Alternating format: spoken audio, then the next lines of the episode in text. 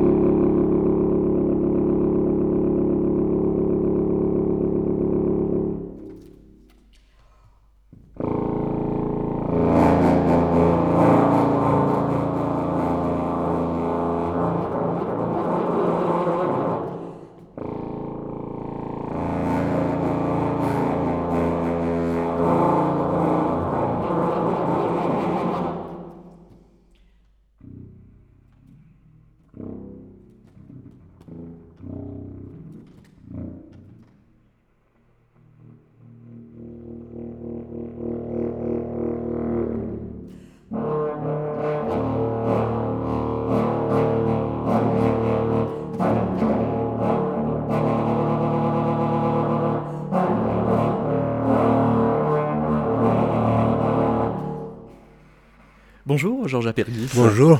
Quand vous avez euh, abordé la conversation avec euh, Nicolas Donin, j'imagine qu'il y avait déjà un répertoire de biographèmes qui était déjà en réserve et qu'il n'y avait plus qu'à sortir? Oui, il y avait oui. ça dépend beaucoup de l'interlocuteur finalement, parce qu'on on peut euh, partir sur des routes complètement différentes et ça dépend un petit peu du du va-et-vient entre les deux personnes. Voilà, euh, avec Nicolas, ça a commencé comme ça, euh, tout doucement, en parlant, euh, pas, pas, de façon chronologique, hein, pas, pas, pas, comme une biographie ou quelque chose comme ça, mais, mais parler de musique à travers les dessins, les images, le cinéma, les, les images en fait, tout ce qui est images, même les images de partition, même... Euh, oui, mais alors euh, même si le parti pris était en effet les images qu'il pouvait euh, cueillir chez, vous, ou vous apporter, n'empêche, il y a des choses que vous lui disiez qui étaient presque prévues que vous lui disiez. Il, est question par exemple d'une langue secrète que parlait votre grand-mère. J'imagine que même si Nicolas n'a pas été vous chercher à cet endroit-là, ça faisait partie des choses qu'il fallait raconter. C'est ça, je, je, crois que je parlais beaucoup de, de l'importance des langues pour moi. Et donc, oui, il y avait une langue, euh, euh, je pense, pour ne pas être compris par les occupants turcs, je pense. donc, c'est une langue qui remonte au 19e, quoi, qui était parlée dans les montagnes. En fait, et cette langue s'est perdue, forcément. Moi, je parlais plus le dialecte de Corfou avec mon père. Donc, il y avait des. Vous voyez, j'étais entouré un peu par des langues comme ça. Et ce trafic de langue, vous aviez euh, déjà pensé qu'il avait eu une influence sur votre œuvre? Pas, sur le moment, mais finalement, ça m'a appris d'écouter et de faire les différences sûrement de comment les tournures de phrases variaient d'une langue, d'une langue à l'autre, d'un patois à l'autre, etc. C'était, c'était un apprentissage musical de la langue, disons. Venanoa kusane sa telju ai telju ai te ne žeše jene feže na ne oje ai te nisa ne jena jena ju nisa. Feže na žena su kupu fena fera ora ora ora. Feže šera feže šena fene raju fena fena ora fosa šosa na fe. Bonjour Nicolas Donin. Bonjour David. Vous étiez euh, déjà venu dans Métaclassique dans l'épisode euh, Réfléchir. Et quand euh, Georges Apergis vous dit nous ne pouvons donc jamais parler d'auto-observation, alors nous parlons du fait que nous nous observons nous-mêmes tels que nous sommes quand nous nous observons nous-mêmes, il répond à la question que vous posiez déjà par l'invention de l'idée d'une auto-analyse quand le compositeur est amené à parler de soi. Je m'en étais pas rendu compte. C'est vrai qu'il répond. Parce que toute la question qui se pose donc dans ces conversations, c'est est-ce qu'il répond à vos questions Parce qu'en musicologue, vous êtes euh, en position euh, d'analyse euh, ou vous-même d'observation. Et quand vous lancez par exemple votre regard sur Luna Park, vous finissez en disant pourtant tu ne cherchais pas, comme le font souvent des dystopies, à alerter sur un danger en poussant sa logique à l'extrême c'est la question de la, la question fléchée, c'est-à-dire qu'à ce moment-là, il est en position de se positionner. Parfois, je lui dis ce qu'il ne fait pas, effectivement. Oui. Ou je lui dis ce que d'autres ont fait pour me, pour m'entendre répondre qu'il n'y avait, qu'il s'y intéressait pas, qu'il n'y avait pas pensé, qu'il ne savait pas, euh, ou que effectivement il ne fait pas comme eux. Et alors, dans ces situations, sa réponse est euh, forcément étonnante ou elle se fait plus étonnante que vous ne l'attendez volontairement? Quelquefois, c'est du théâtre. Euh, dans les dernières lignes droites, quand on a, quand on a fini le, dernier bout de passage de texte qu'il fallait encore revoir, c'est lui qui m'a.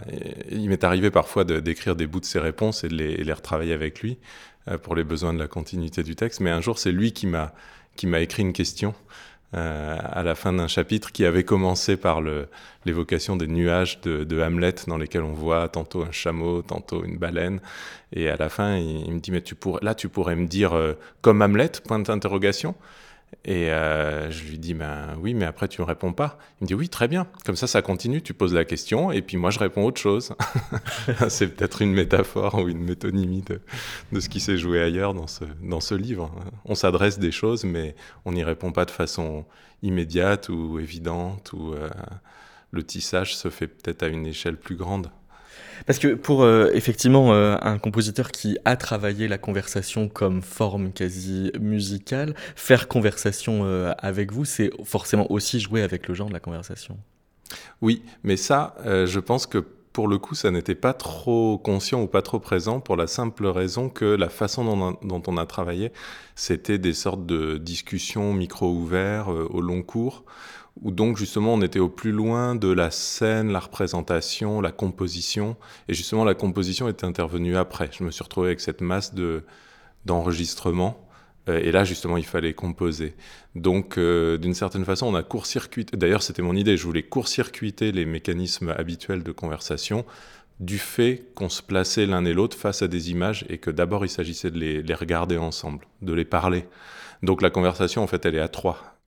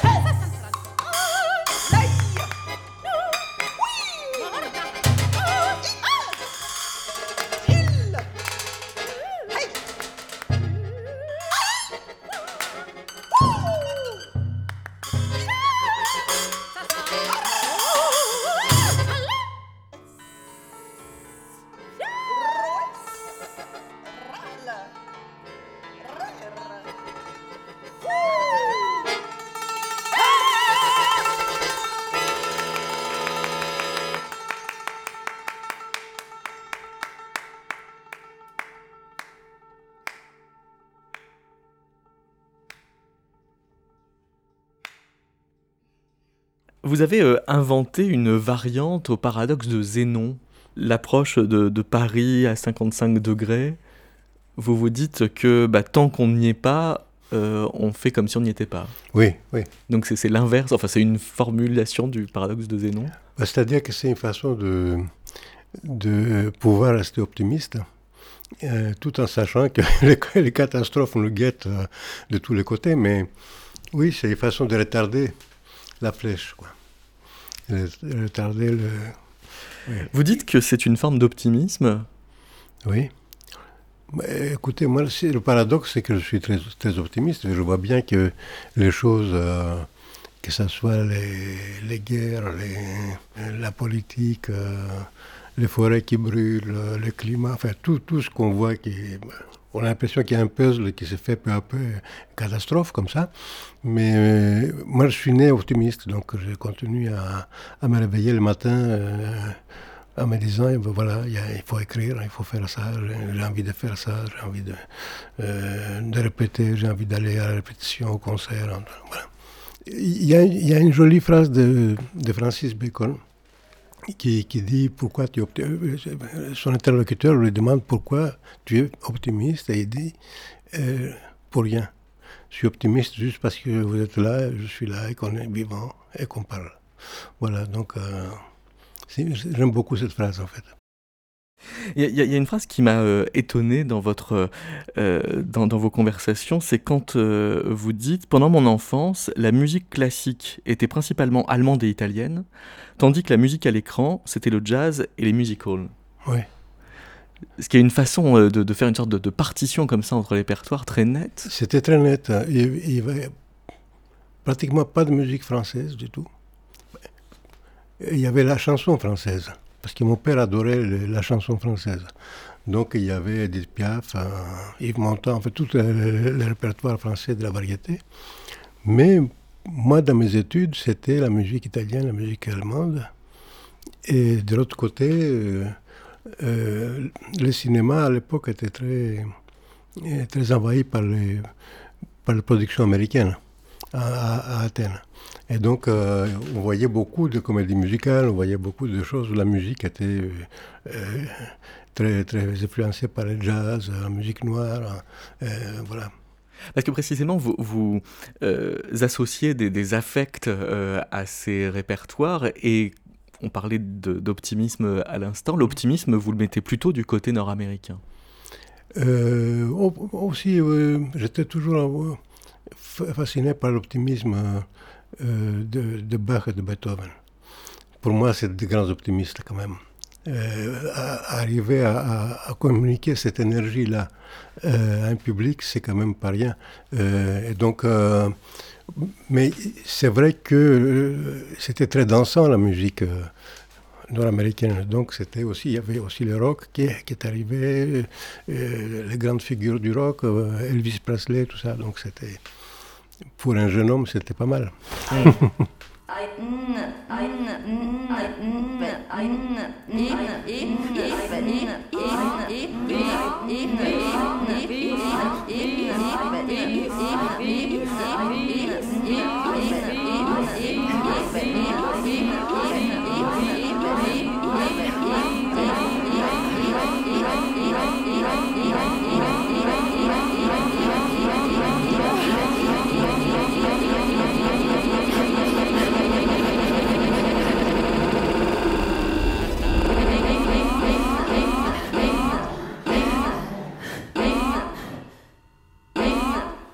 Quand il fait par exemple le portrait de ses parents, euh, il est euh, dans une position de récit de lui-même qui peut être euh, coutumière. C'est comme s'il y avait le, danger qu'il redise des choses qu'il a déjà dites plusieurs fois, à d'autres occasions. On est toujours, enfin moi en tout cas, je suis très sensible à ce problème-là. Je l'ai analysé en philologue sur des sur les, les, interviews de, de, compositeurs qui ont beaucoup parlé, par exemple Boulez chez qui on peut retrouver pratiquement les mêmes enchaînements de phrases d'adjectifs à 50 ans de distance dans des situations d'interlocution différentes, parce que justement il s'était fabriqué des sortes de, on appellerait ça aujourd'hui des catchwords ou un storytelling, enfin des, des phrases de, sa mémoire avait coagulé autour de certaines formulations qui pour lui étaient le, cran d'arrêt de ce qu'il voulait dire, de ce qu'il voulait faire passer sur telle ou telle musique, euh, compositeur, artiste euh, ou démarche ou opération. Et donc, euh, pour un intervieweur qui arrive après beaucoup d'autres, effectivement, euh, soit on se laisse porter et puis on n'est pas inquiet de la redondance, il y a des gens qui sont, qui sont comme ça, soit au contraire on veut apporter quelque chose de différent et là il y a un petit challenge. Euh, et moi j'avais pas du tout envie de refaire un, effectivement un livre où il me redisait ce que j'avais déjà lu ailleurs. Euh, et donc il fallait pour ça un coin, un angle. Parce que dans euh, l'hypothèse qu'on est devant un compositeur qui, euh, de par son âge assez mûr, a aussi un discours sur lui-même très mûri, chaque fois qu'il y aurait des dérapages, il serait en fait très contrôlé, voire il serait des perches qu'il vous tend pour parler d'autre chose. Quand il dit par exemple « je peignais en écoutant de la musique et cette musique était exclusivement du Beethoven », c'est comme il vous demandait de reparler de Beethoven dont il a déjà parlé dans Le Bon Plaisir en 1980 sur France Culture. oui, bah, c'est-à-dire que justement, moi, alors ça pour le coup, je m'en étais pas vraiment rendu compte, mais il y a une importance de cette, euh, cette espèce de bain beethovenien chez lui qui, que moi j'entendais pas dans sa musique, donc je soupçonnais pas. Euh, et effectivement, peut-être que là, ça, oui, c'est peut-être une perche. Et puis, euh, c'est peut-être aussi quelque chose qu'il ne peut pas ne pas dire. C'est-à-dire, on passe sur cette zone de son enfance et de son adolescence qui est justement la chose dont il a très peu parlé en entretien. Et puis, en fait, c'est là qu'apparaît quelque chose qu'il a dit par ailleurs. Mais là, on voit d'où ça vient.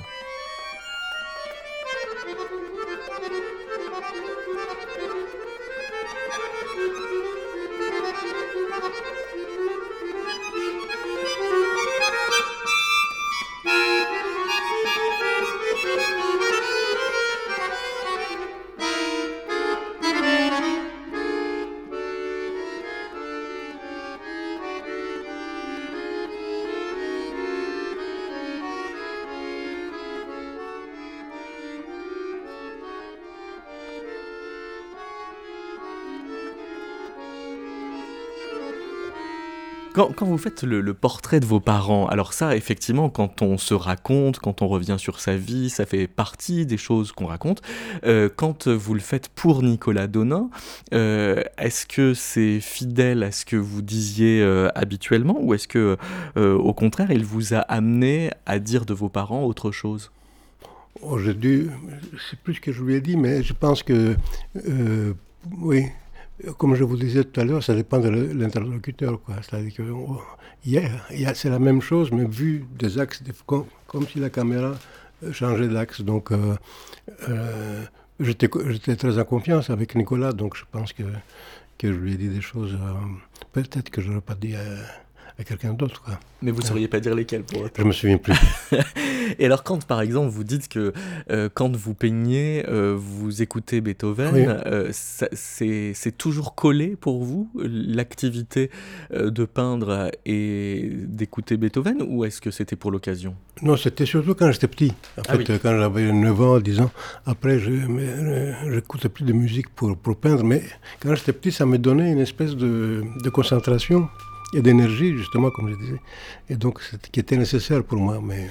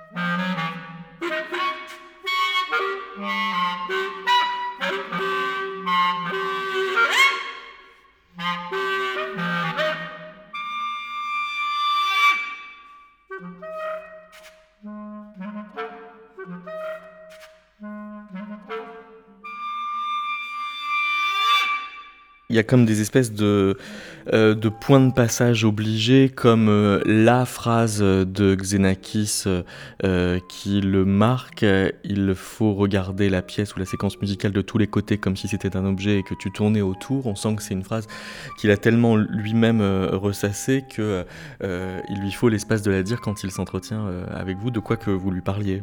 Oui, c'est ça. Il y a un moment donné, il a posé ça. Enfin, quoique, en fait, en réalité, cette phrase, elle n'est pas du tout sortie dans notre entretien sur Xenakis. Il a fallu des mois plus tard que je revienne sur ce, passage-là en lui disant Mais il n'y a pas assez sur Xenakis. Euh, on passe à côté de quelque chose, c'est un peu anecdotique, euh, est-ce qu'on peut creuser? Donc là, je lui ai posé toutes sortes de questions, et puis là, lui est revenu cette phrase qui probablement était tellement évidente pour lui qu'il n'aurait pas eu l'idée de la caser, justement. Euh, et en me la disant, il était un peu embêté parce que je ne sais plus si on le dit dans le livre, mais en fait, il, ne comprend pas, toujours pas exactement ce qu'il veut dire. il voit de quoi il est question, et en même temps, il y a une sorte d'énigme autour de cette phrase. D'ailleurs, il n'est pas absolument certain, évidemment, des mots employés. Donc, entre-temps, c'est devenu la sienne, en réalité. Alors, il y a une espèce de, point de rendez-vous euh, dans toutes les conversations que vous pouvez avoir avec euh, des musicologues ou des journalistes, c'est le rapport à Xenakis. Oui. Euh, alors, par exemple, il y a cette phrase Il faut regarder la pièce ou la séquence musicale de tous les côtés comme si c'était un objet et que tu tournais autour. C'est une phrase que vous avez mis du temps à comprendre Est-ce que. Je n'ai pas vraiment complètement compris, je crois, mais en même temps, justement, elle prend, des, elle prend des sens différents à chaque fois que j'y pense. Mais moi, je l'ai pris comme une, euh, comme une idée que, euh, une fois qu'on a écrit une, séquence, par exemple, ou quelques mesures, euh, il faut les tourner dans tous les sens. C'est-à-dire il faut les voir comme si c'était un objet, comme si c'était une sculpture, par exemple. Et il faut que ça tienne de tous les côtés, c'est-à-dire il faut que, que, la tension soit celle qu'on veut, il faut que, euh, l'harmonie soit là pour justement créer cette tension, créer des couleurs qu'on peut. Il y a énormément de paramètres. Et à force de tourner ça, euh, on peut l'améliorer énormément et on peut, on peut, trouver, on peut trouver vraiment la raison d'être même de cette séquence a posteriori, hmm. à force de la tourner dans tous les sens. En fait, c'est une chose qui m'avait beaucoup il disait pas, pas beaucoup de choses. Yanis, il était euh, très économe, mais, mais quand il disait des choses, ça restait. C'était. Euh, voilà. C'est aussi, vous avez une autre formulation, mais alors euh, celle-ci que vous prenez à Cassavetes, qui est le, principe de focalisation multiple. Oui. Qui est un peu du même ordre, si je comprends bien. C'est ça, c'est un peu ça aussi. C'est des. C'est de, de, de, de, faire des agrandissements, en fait, des détails, de les tourner dans tous les sens et d'essayer de le, de le comprendre aussi. Est-ce que vous pensez qu'on vous a trop comparé à Xenakis? Ah non, pas tellement comparé. Non, je suis resté un an et demi, à peu près, ou deux ans. Parce que j'ai euh, entendu euh, une émission de 1985, Votre Bon Plaisir sur France Culture, où euh, l'intervieweuse n'arrête pas de, de, vous ramener au fait que vous êtes un peu l'autre compositeur grec parisien. Oui, c'est vrai. De fait. oui, oui.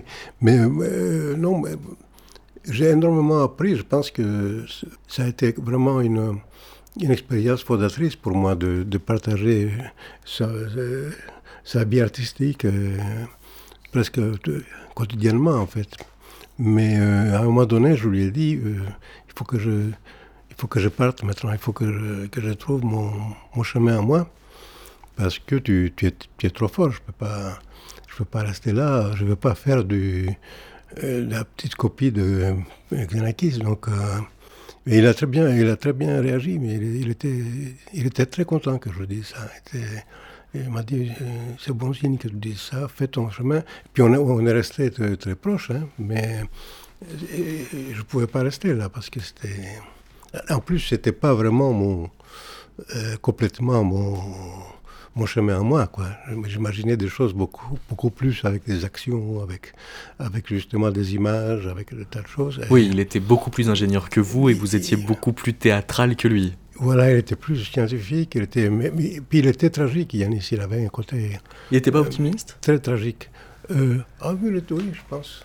Si, quand même. Je pense qu'il était, il était, c'était un dieu, donc... Euh, le Dieu n'a pas être un pessimiste ni optimiste, il était, il était, il était là, voilà.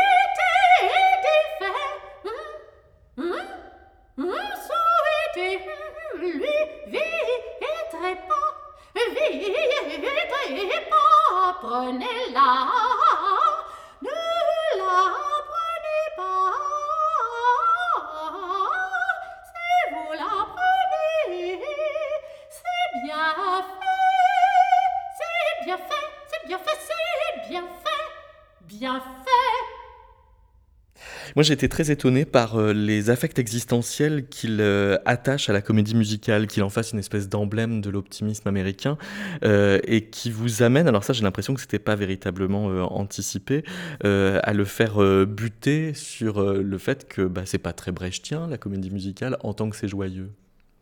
Oui. ce sur quoi moi j'ai buté, mais avec beaucoup de plaisir, c'était sur ce rôle effectivement de pierre angulaire de la comédie musicale, y compris de certaines séquences qu'il peut raconter, mimer, etc., dans lesquelles en fait il y a des prémices du théâtre musical. Donc pour moi ça c'était, euh, je pense d'ailleurs on doit le sentir dans le dans le dans ces passages-là, ma jubilation d'intervieweur à voir apparaître tout à coup une source si importante du théâtre de musical, de la poétique d'Apergis, euh, mais dont on ne parle pas ordinairement.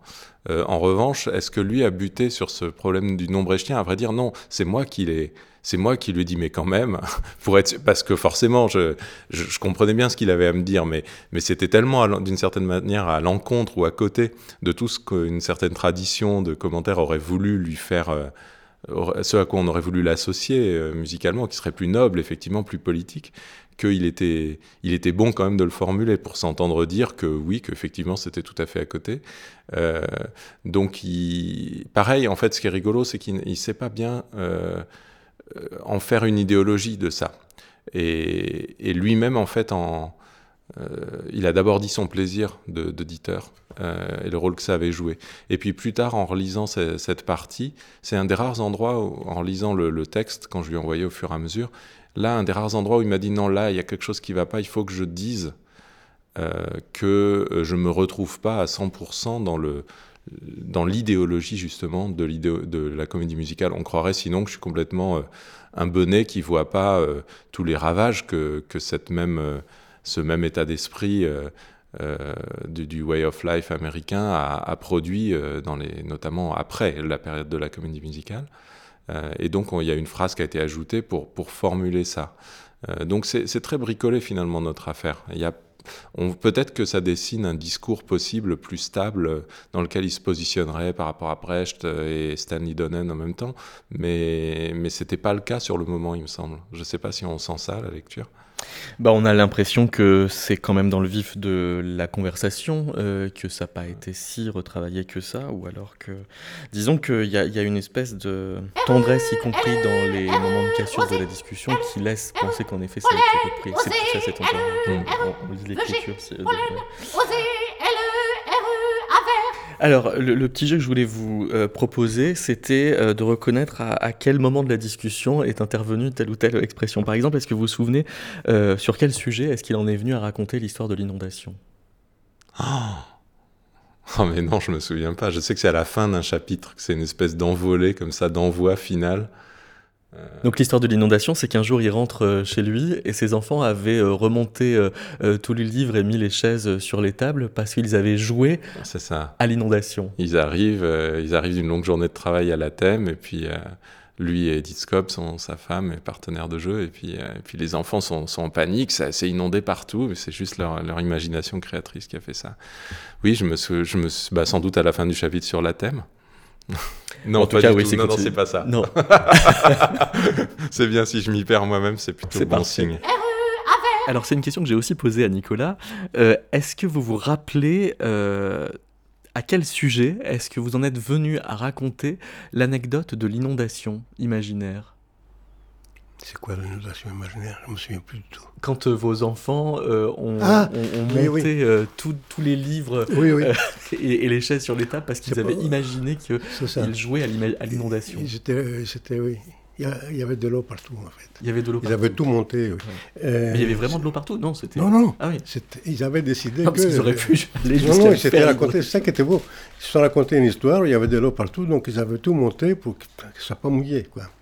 Et moi, ça m'a beaucoup plu parce que c'était. Nous, nous, on faisait ça euh, à la thème à l'époque, euh, en répétant tous les jours à détourner les choses, etc., les, les, objets, tout ça, et eux, ils le faisaient à la maison, donc c'était la même chose, c'était assez drôle.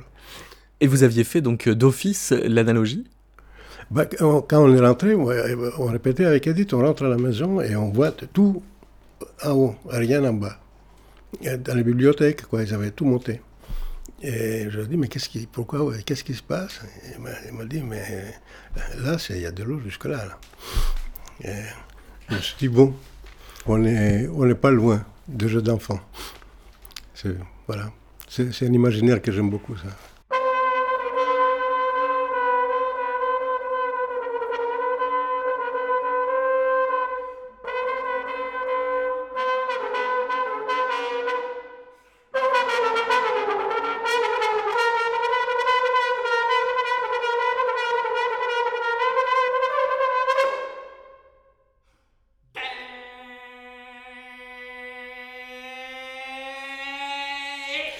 C'est vrai qu'on se demande toujours enfin, si, votre idéal de maïotique est pas euh, euh, rattrapé par euh, les analogies permanentes avec le processus créatif que lui-même maîtrise déjà très bien quand il parle de blow-up. Il sait pourquoi il en parle en tant que compositeur et c'est déjà trop mûri. C'est-à-dire ça vous donne potentiellement l'impression d'arriver trop tard par rapport à, sa pensée des, arts, des arts cinématographiques, par exemple mmh.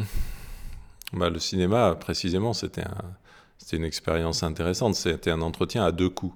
En fait, j'ai procédé par, euh, par entretien thématique sur des, en gros des arts, des types d'images, on va dire. Donc, on a d'abord fait un tour euh, du cinéma, puis une autre fois de la photo, puis une autre fois de la peinture, enfin bref.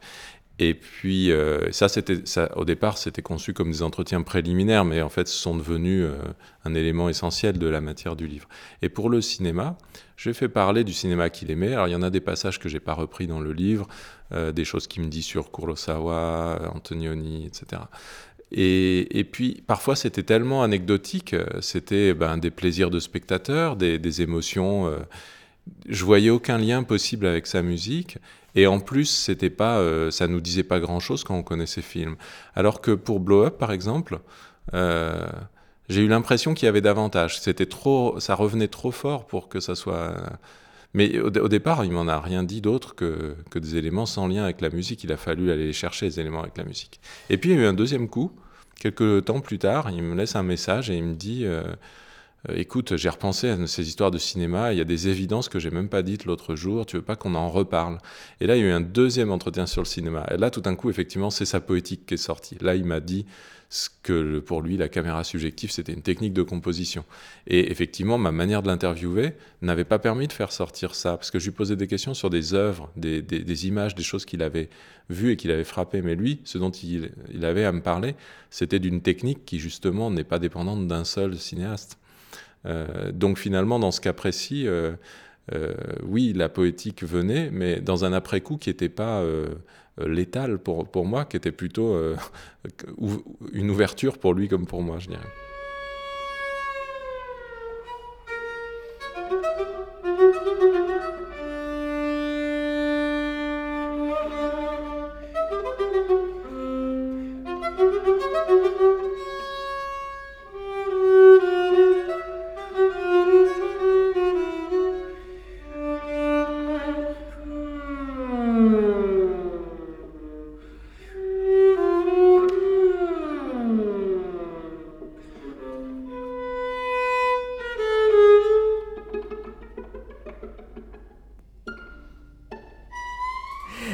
La même chose, quand, quand vous, vous, euh, vous identifiez au processus euh, créatif du photographe euh, dans Blow Up d'Antonioni, oui.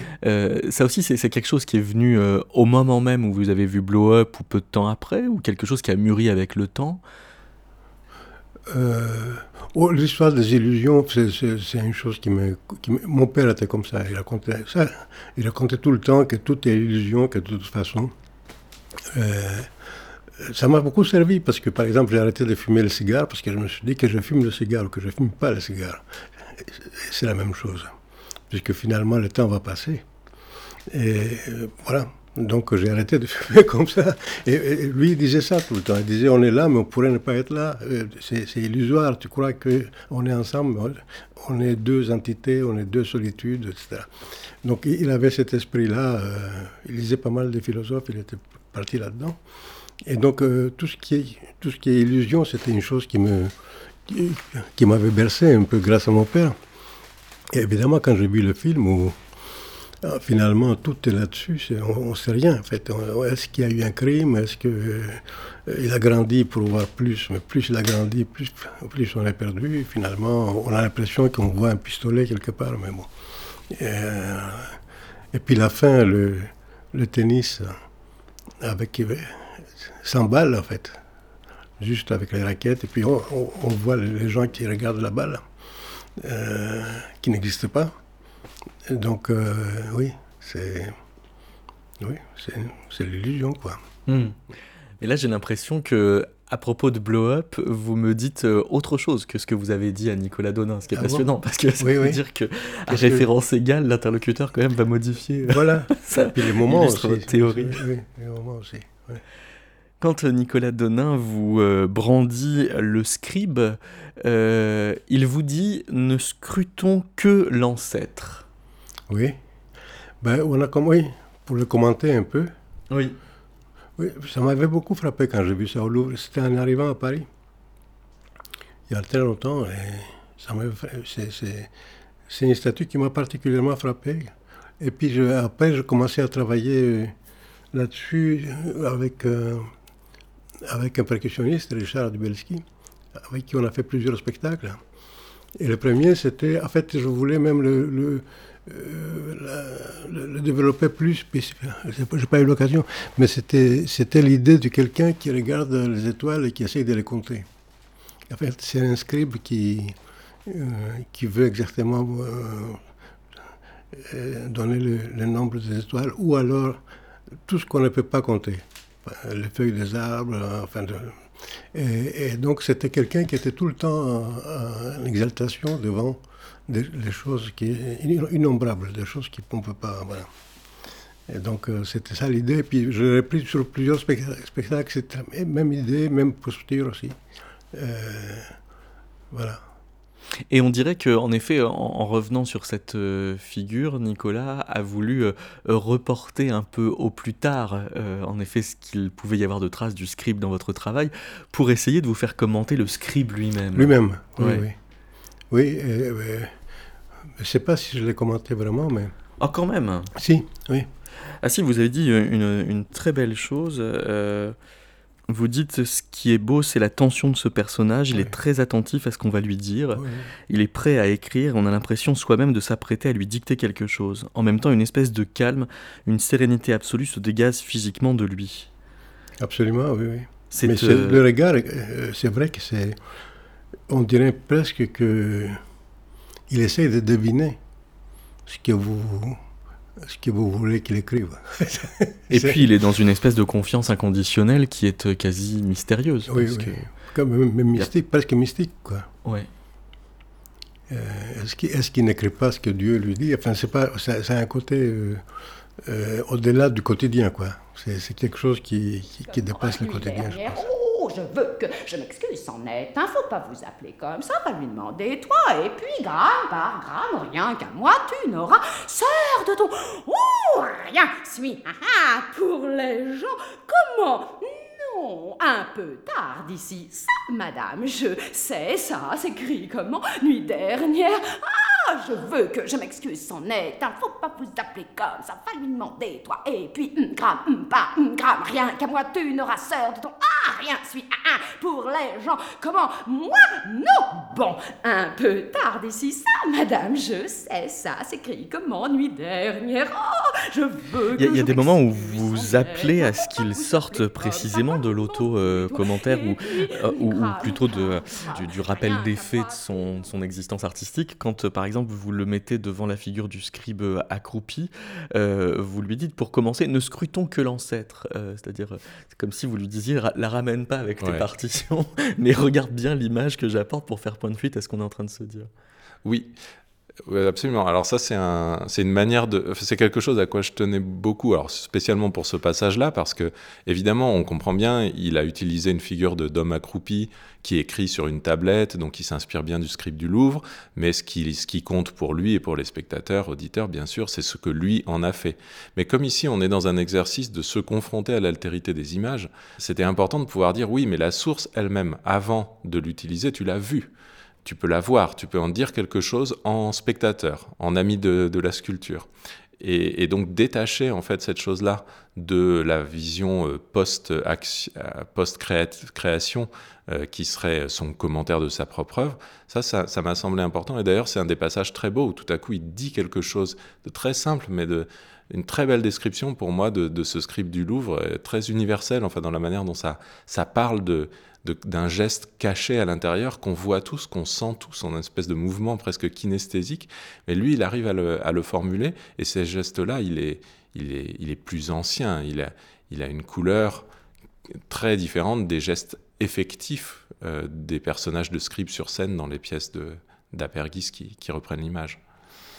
Effectivement, il dit ce qui est beau, c'est l'attention de ce personnage. Il est très attentif à ce qu'on va lui dire, il est prêt à écrire et on a l'impression soi-même de s'apprêter à lui dicter quelque chose. En même temps, une espèce de calme, une sérénité absolue se dégage physiquement de lui.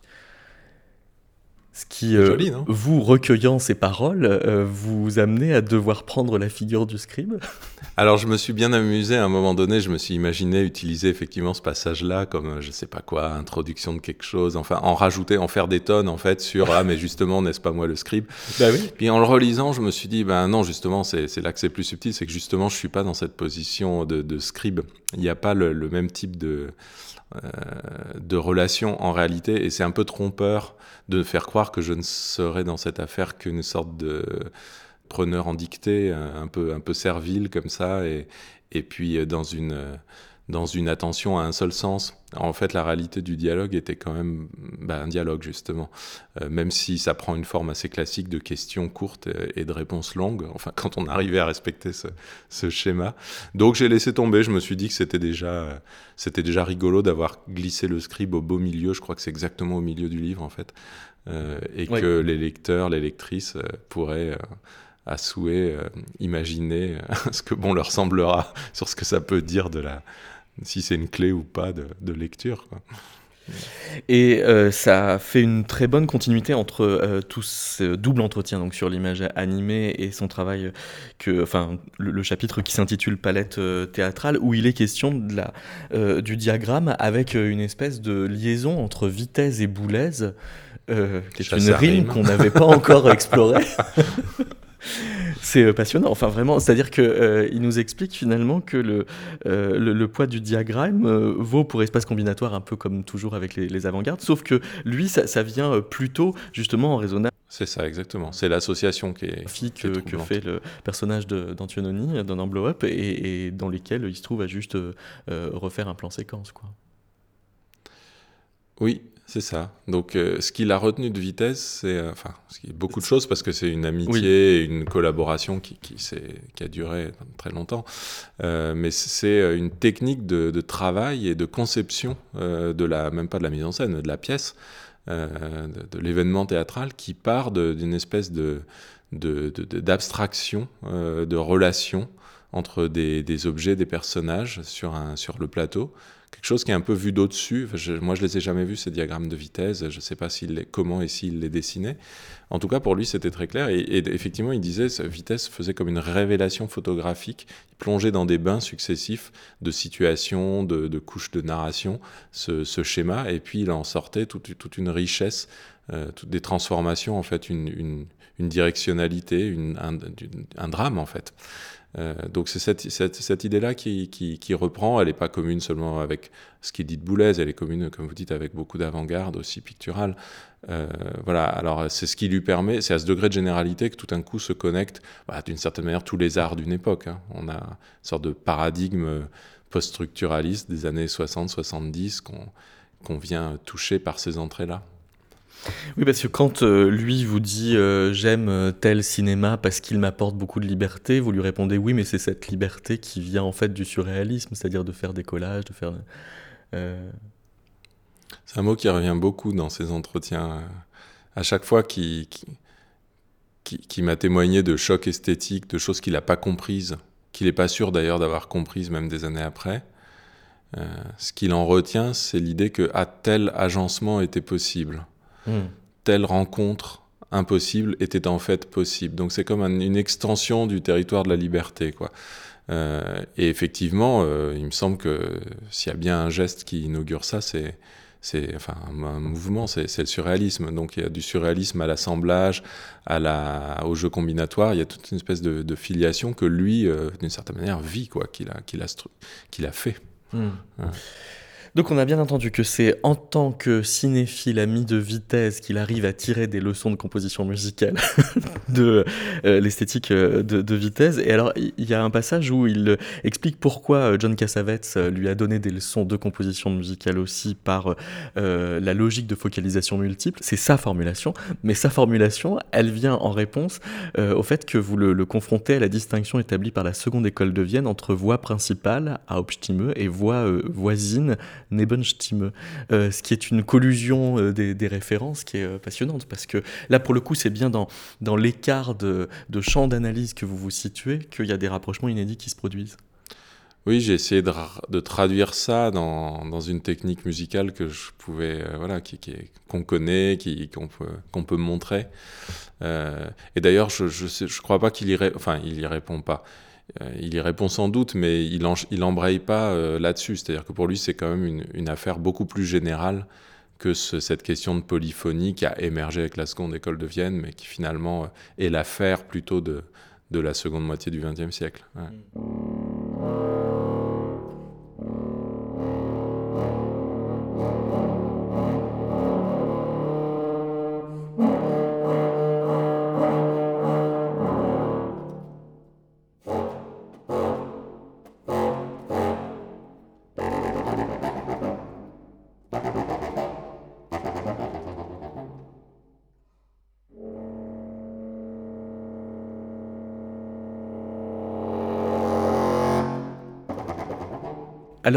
il vous fait aussi euh, parler de, vitesse, et en effet, ce que vous dites euh, de, vitesse, c'est toute la, pensée du diagramme, et, comment est-ce que le, schéma va être générateur précisément de, forme.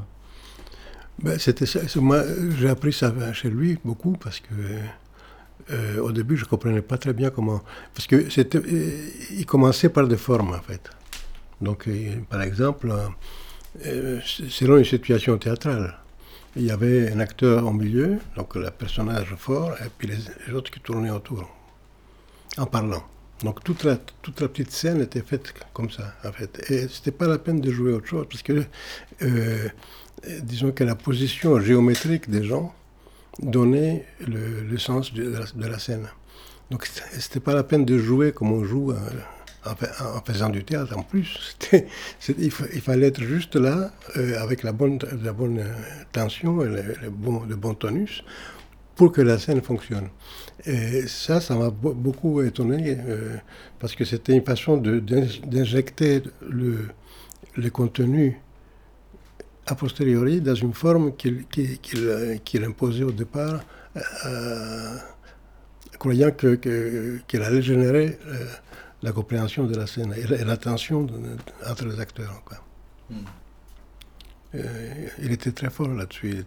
C'était sa façon d'être, en fait. Et, et, ça, votre façon de dire sa façon d'être, euh, elle, intervient dans votre musique alors? Oui. À, quel endroit, par exemple? Je travaille toujours comme ça. Je commence par des formes et je ne sais pas à quoi elles seront affectées.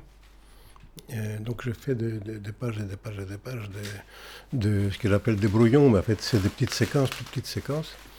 Euh, et ensuite, euh, c'est ensuite que je, comme on disait tout à l'heure, je les tourne je change la caméra, je le tourne dans tous les sens, et puis à un moment donné, je, je, vois quel sens ça pourrait prendre, mais c'est bien plus tard. Et ça, ça, ça, me, ça me sert beaucoup parce que je, je n'aime pas écrire une musique pour telle situation, par exemple. Si c'est un opéra. Euh, j'ai toujours envie que telle musique vienne là rencontrer le sens d'une scène ou d'une euh, d'une autre, séquence, autre séquence avant, euh, presque par hasard sans, que ce soit fait exprès. J'aime pas trop écrire. Par exemple, je dis vite une musique triste parce qu'il y a quelqu'un qui meurt sur la scène, ou je sais pas quoi. Hmm. Il y a des choses beaucoup plus, il y a des choses beaucoup plus fortes euh, quand il y a des contrastes, par exemple. Par exemple, dans la Traviata, quand elle est en train de mourir à la fin, on attend le carnaval qui passe dans la rue. Il y a des gens qui sont contents et qui, hmm qui, qui crie, c'est la fête, quoi. Et euh, le contraste fait que c'est beaucoup plus, c'est beaucoup plus dramatique, en fait. Donc le drame monte très très fort à ce moment-là. Et donc vous êtes plus intéressé par euh, les, contrastes que par la, la, justesse dramatique des, émotions une par une, quoi. Ouais. On peut aussi appuyer, si, si on veut appuyer le, tragique de la situation, mais il faudrait trouver de, comment rebondir ou comment presque le, le, ou le mettre en cause. Ou, Hmm. Comme si c'était une fausse piste. Ou, j'aime pas trop souligner, quoi. J'aime pas le pléonasme.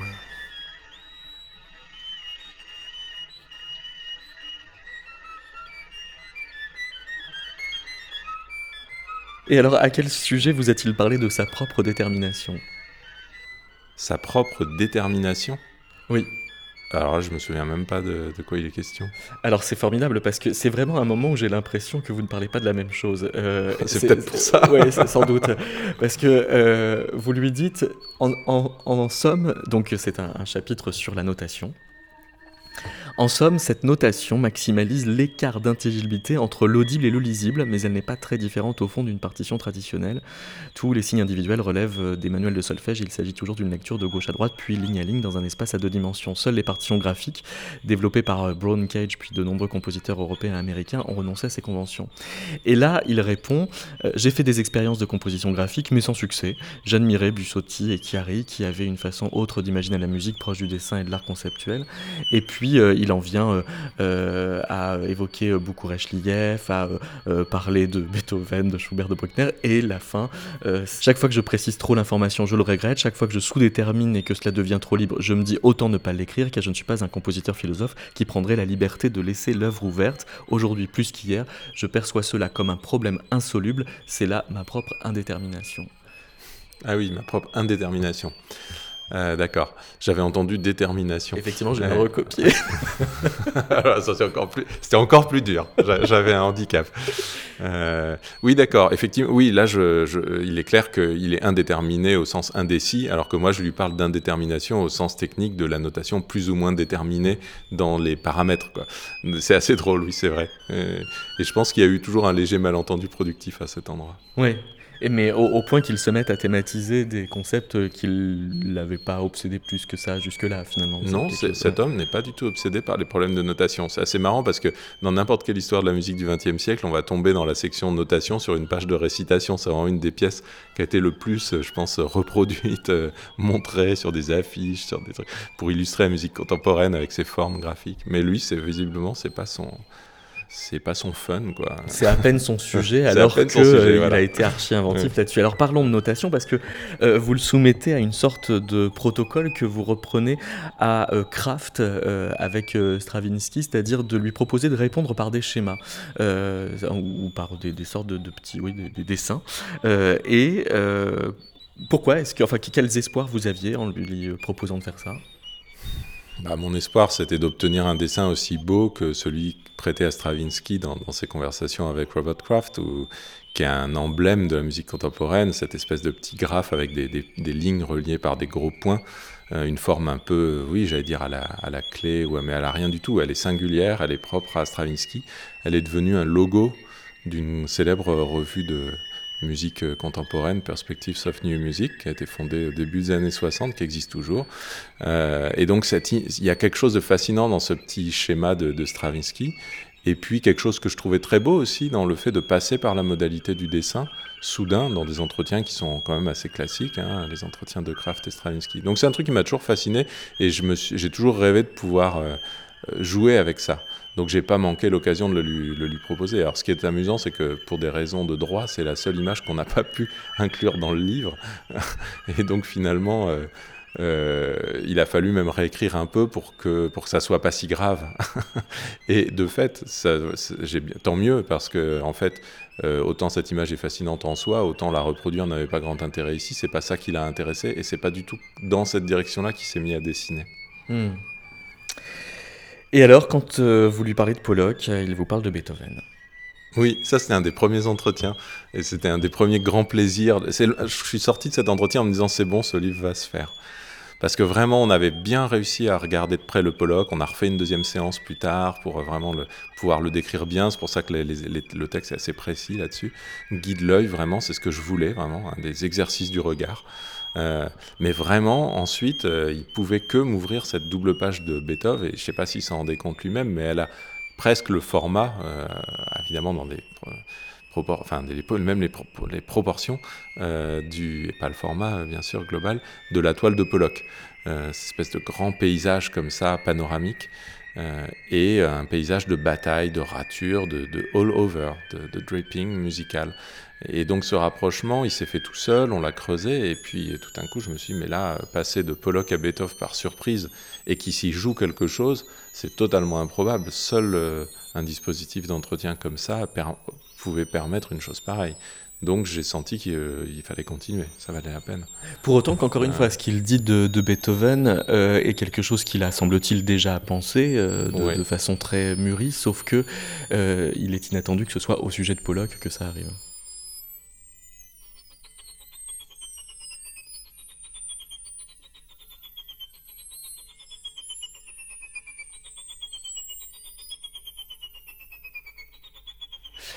Et alors, euh, Nicolas vous fait donc euh, jouer un peu à l'expérience de Kraft euh, avec Stravinsky, à, savoir d'essayer de répondre à des questions de musicologue par des schémas. et vous vous y employez, alors avec facilité, parce que vous aviez déjà anticipé ces, schémas, ou vous saviez qu'il allait vous demander Non, je l'ai dessiné. Je l'ai dessiné des, un petit peu, mais, comme une espèce de, mosaïque, en fait, de, de petites séquences, où en fait, l'une après l'autre. En fait, le paradoxe, c'est comment euh, faire en sorte que chaque petite séquence qui, forme des mosaïques euh, reste indépendante l'une avec l'autre. Donc garder les, petits cadres autour de chaque petite séquence et en même temps comment faire en sorte que ça raconte quand même une histoire, euh, quand je dis une histoire, pas forcément précise, mais en tout cas qu'il y ait quelque chose d'organique entre, entre, ces, entre ces petites séquences. Donc c'est un mosaïque et en même temps c'est quand même une, entité. Donc c'est ça le paradoxe, c'est ça.